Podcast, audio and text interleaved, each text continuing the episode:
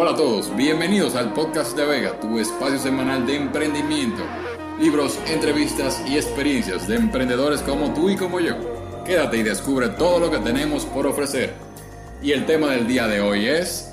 Elementos básicos de un plan de negocios. Comencemos chicos, vamos a empezar lo más pronto que podamos a entrar en materia porque este tema es bastante largo. Pero lo más importante es que tú estés en la disposición de aprender y de saber cuáles son los elementos básicos de un plan de negocios. Como dijimos en el podcast pasado, este es el segundo podcast de esta pequeña serie que tenemos de plan de negocios. El plan de negocios es el instrumento que te ayuda a conocer de verdad si tu propuesta de valor eh, en realidad es efectiva y es factible.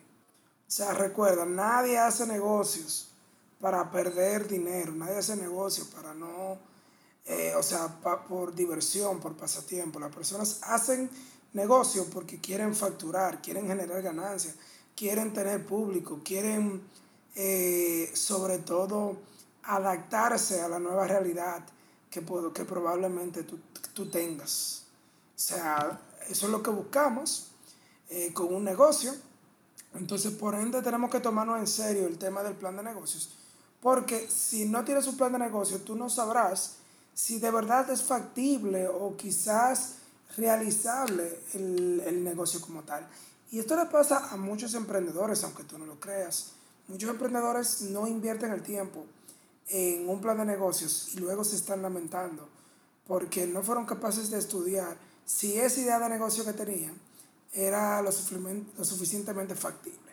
Entonces, vamos, comencemos, son siete elementos básicos, yo te lo voy a detallar, y la idea es sobre todo que nosotros eh, podamos construir algo muy, muy fuerte y podamos sobre todo eh, tener negocios exitosos que estén fundamentados en planes, en acciones y que todo marche en orden. Bueno, el primer elemento del plan de negocio es el resumen ejecutivo. El resumen ejecutivo es el primer elemento, pero recuerda que este se escribe al final. En este vamos a, vamos a explayarnos de una manera resumida, o sea, como el nombre lo dice, tenemos que ser concisos y precisos. Yo propongo que sea mínimo una página, no más de dos páginas, tu resumen ejecutivo, porque esta es la parte que inversionistas, clientes, eh, colaboradores van a leer. Esto tiene que introducirlo totalmente al, a tu negocio. Es quizás la única parte que las personas se van a tomar el tiempo de leer. Se van a tomar el tiempo. ¿Por qué? Porque leer un resumen ejecutivo te dará una perspectiva mayor de lo que en realidad eh, el negocio consiste. ¿Qué tiene que incluir rápidamente? Es exactamente tu producto o servicio, cuál es tu mercado, quién es tu cliente, cuál es tu propuesta de valor, qué tan grande puede ser tu negocio y cuál es tu modelo de negocio. Vamos a verlo más adelante para explicarte el tema del modelo de negocio. Eso es fundamental. El resumen ejecutivo se deja para el final porque es, como dice su nombre, es una recopilación de información que está disgregada en todo el plan de negocios. Número dos, descripción del producto o servicio. Tú tienes que comenzar a plantearte cuáles son las características, cuáles son las ventajas, inclusive cuáles son las desventajas de tu producto o de tu servicio. ¿Para qué? Las ventajas, pues para tenerla clara, para hacer un discurso de venta, las desventajas para trabajarlas, para poder encontrar la manera de fortalecer a tu producto en esas áreas. Hay que escribir todos los pormenores de tu producto o servicio, como te dije, no te ponga loco. O sea, tú escribes los pormenores o, o los datos de ese, de ese, ese producto, pero no es tampoco que te, me vas a alocar. O sea, todo controlado, todo medido. ¿Y qué tiene que incluir esta descripción del producto o servicio? Tienen que incluir qué es exactamente tu producto o servicio, por qué la gente lo va a querer adquirir, qué ciclo de vida tiene tu producto o servicio. Por ejemplo, en el caso de los productos, cuánto tiempo dura en la mano del cliente, cada cuánto tiempo el cliente tiene que adquirir otro. Es fundamental. Igual con el servicio. Si normalmente las personas son one-time clients o si son clientes recurrentes, tú tienes que ver todo eso. Porque tus clientes tienen que, tú tienes que tenerlo establecido, qué tipo de clientes son, para en el plan de marketing enfocarte en conseguir nuevos clientes o mantener lo que ya tú tienes. No es lo mismo manejar un negocio, eh, por ejemplo, de consumo, como lo es un supermercado, que manejar un negocio eh, que no es tan frecuente como por ejemplo una ferretería. Porque en la ferretería muchas personas van y compran cosas, eh, independientemente de los sectores construcción e ingeniería, que ya tienen un historial de consumo. La persona, los clientes de, finales, los clientes que están en la casa, van de vez en cuando a la ferretería. Entonces tú tienes que crear estrategias para hacer que ellos lleguen y que sea más frecuente su necesidad de comprar en la ferretería. Por ejemplo, algo que hacen en la ferretería en República Dominicana es poner especiales de electrodomésticos y cosas que se puedan utilizar en el hogar para ocasiones especiales. El próximo domingo es el Día de las Madres. Entonces ellos ya tienen todo una brecha, un abanico de ofertas en los que están de una manera u otra dejándole ver al cliente que pueden adquirir el regalo de madres en sus instalaciones. Y esto es, mi gente, bomba. Es increíble. ¿Qué más tiene que incluir la descripción de producto o servicio? Estrategia de precio. ¿Qué tipo de precio va a tener tu producto? ¿Tú vas a ser el más caro, el más barato? ¿Tú vas a ser el intermedio? Pero recuérdate que esa estrategia de precio tiene que estar atada al valor que tú eh, vayas a, brindar. Es imposible comprar un Mercedes barato porque el Mercedes lo que vende es prestigio, comodidad y elegancia. Entonces eso tiene un costo. Derechos de autor, es bueno que tú pongas esa parte en la descripción del producto. Si tú tienes los derechos de autor, si te falta registrarlos, etcétera, etcétera. Y ver, estudiar un poco cuál es el mundo en ese producto o servicio. Cómo se maneja ese mercado, cómo se maneja ese nicho donde tú estás emprendiendo. Porque no todos los emprendimientos se manejan de la misma manera. 3. Propuesta de valor de tu empresa y de tus productos. ¿Quién es tu cliente objetivo? ¿Quién es ese cliente que de verdad está buscando que tú le agregues valor? Tú tienes que pensar mucho en eso, o sea, porque el cliente que al final de cuentas va a requerir o va a querer que se le agregue valor en todo lo que se le haga y por ende conocerlo, conocer su perfil, te ayudará a crear maneras para, para atraerlo y para cada vez aumentar el valor que agregas. Por lo menos los emprendedores que estamos en el mundo de los servicios tenemos cada vez que agregar más valor para que nos consuman. Porque ahí afuera hay miles de personas que están realizando quizás la misma labor que nosotros, pero no están agregando tanto valor. Entonces tú tienes que ver el balance en eso. ¿Qué tanto valor tú vas a agregar y qué tanto tú vas a cobrar? ¿Qué te hace diferente de tu competidor? Eso es la propuesta de valor. ¿Por qué tenemos que comprarte a ti y no a otra persona? Yo siempre le digo a los entrepreneurs, a los, a los emprendedores, que tienen que buscar la manera de ser diferentes en todos los aspectos posibles.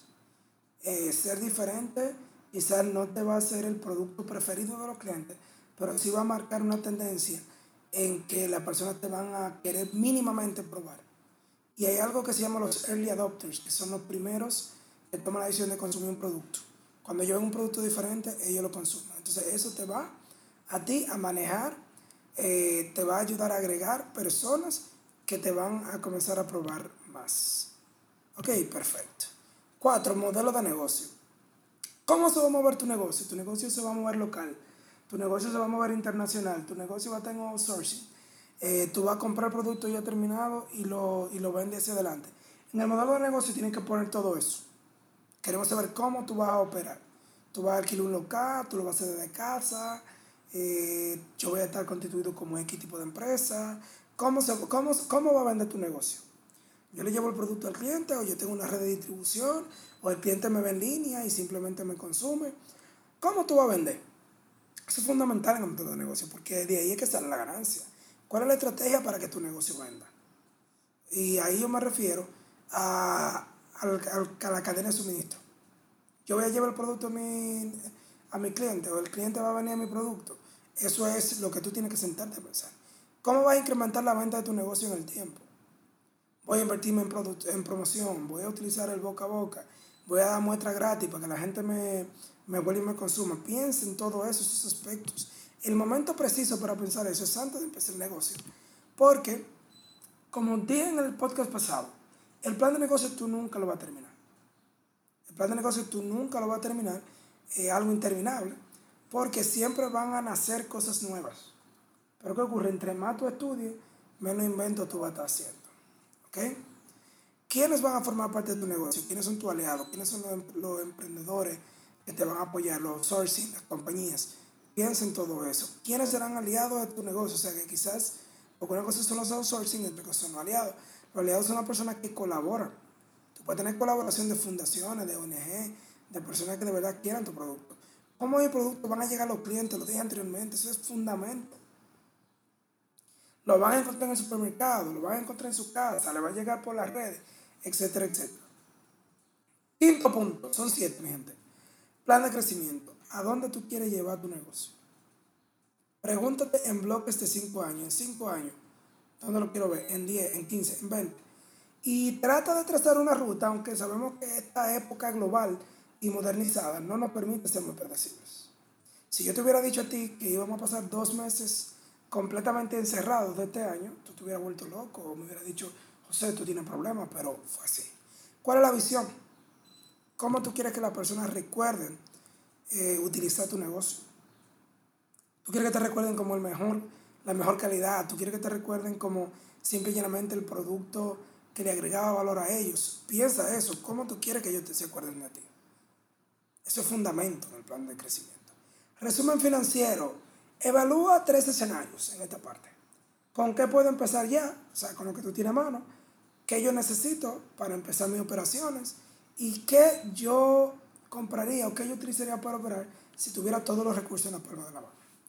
¿Por qué quiero que hagas estos escenarios? Para que tú compares.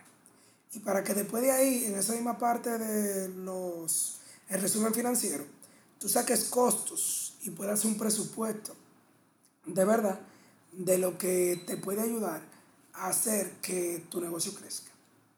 O sea, esto es un plan, señora, y los planes se siguen al pie de la letra o se rompen. Tú decides qué hacer. Ya por último, está el tema de los recursos humanos, quienes van a participar en, tu empresa, eh, tanto dentro como fuera.